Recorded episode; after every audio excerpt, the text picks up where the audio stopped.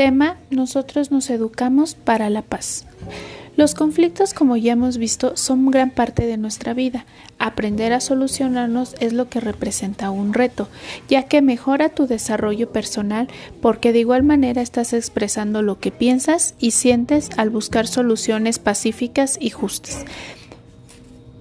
Para que perdure la armonía en la vida social es necesario aprender a solucionar los conflictos mediante el diálogo sin violencia. Contesta por favor en tu cuaderno las siguientes preguntas para poder reflexionar en plenaria. ¿Sabes qué es un conflicto? ¿Has tenido alguno?